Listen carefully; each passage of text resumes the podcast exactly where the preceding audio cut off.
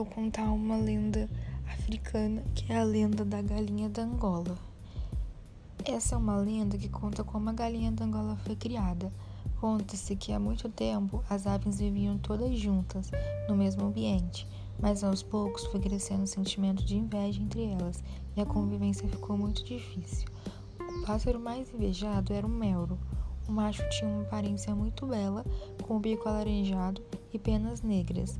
Já a fêmea tinha o corpo em tons de preto e pardo claro e a garganta esbranquiçada.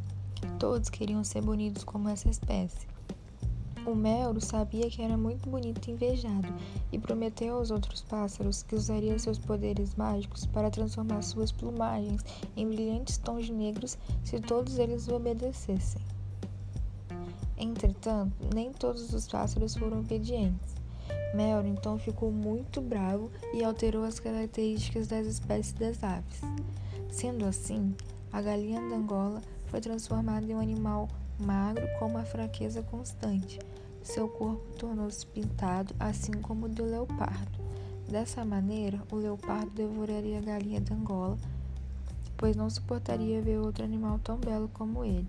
Essa foi a lição que a galinha da Angola recebeu por sua inveja.